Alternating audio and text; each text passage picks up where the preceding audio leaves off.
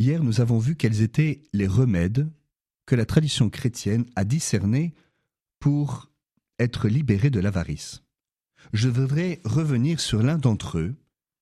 Selon l'expression biblique, la dîme, en France, le denier du culte. Il y a là comme une pédagogie que Dieu nous propose et que l'on comprend très mal parfois en France.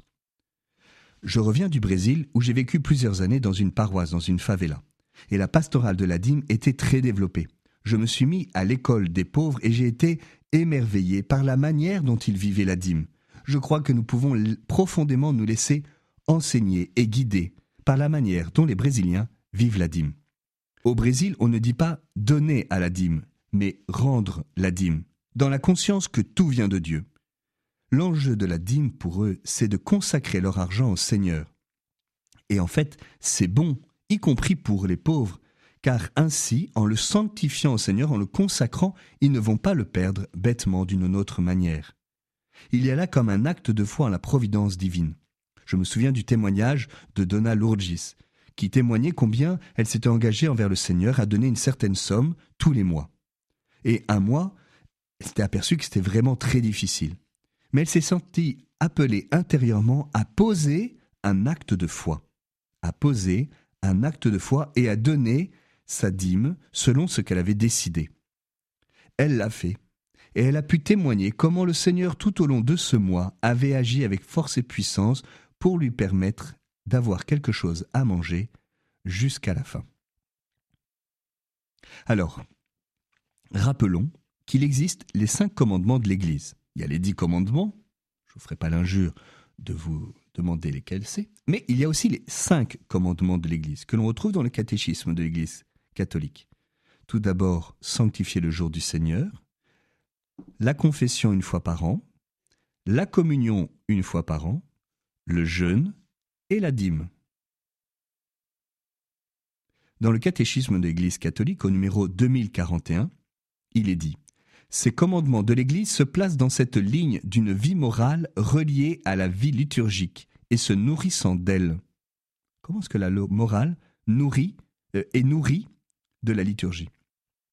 Le caractère obligatoire de ces lois positives édictées par les autorités pastorales a pour but de garantir aux fidèles le minimum indispensable dans l'esprit de prière et dans l'effort moral, dans la croissance de l'amour de Dieu et du prochain.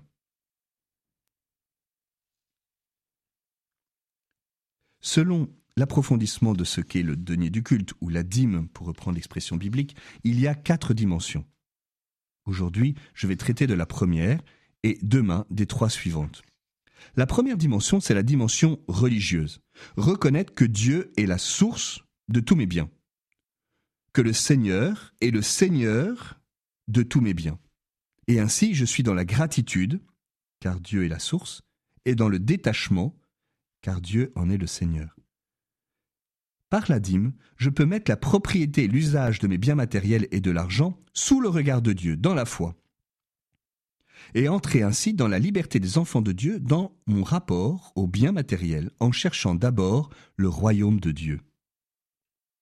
Selon l'Ancien Testament, Deutéronome 14, versets 22 et 23, la dîme est un moyen pédagogique pour apprendre la crainte de Dieu, je vous rappelle que la crainte de Dieu n'est pas la peur, mais bien euh, la conscience que Dieu est grand. Je cite. Tu prélèveras chaque année la dîme de tout ce que tes semailles auront produit dans tes champs, la dîme de ton froment, de ton vin nouveau et de ton huile fraîche, les premiers-nés de ton gros et de ton petit bétail. Tu les mangeras devant le Seigneur ton Dieu, au lieu qu'il aura choisi pour y faire demeurer son nom. Ainsi tu apprendras à craindre le Seigneur ton Dieu tous les jours selon l'expérience biblique, la dîme, c'est rendre au Seigneur tout ce qui est à lui. C'est de lui que nous avons tout reçu. Je cite Lévitique 27-30. Toute dîme du pays prélevée sur les produits de la terre ou sur les arbres des, les fruits des arbres appartient au Seigneur. C'est chose sainte pour le Seigneur. Voilà une manière de reconnaître que tout vient de Dieu dans la gratitude. Je vais lui redonner une petite partie de ce que j'ai reconnaissant que je l'ai reçu de lui. Demain, nous verrons les autres dimensions de la dîme, la dimension ecclésiale, missionnaire et caritative.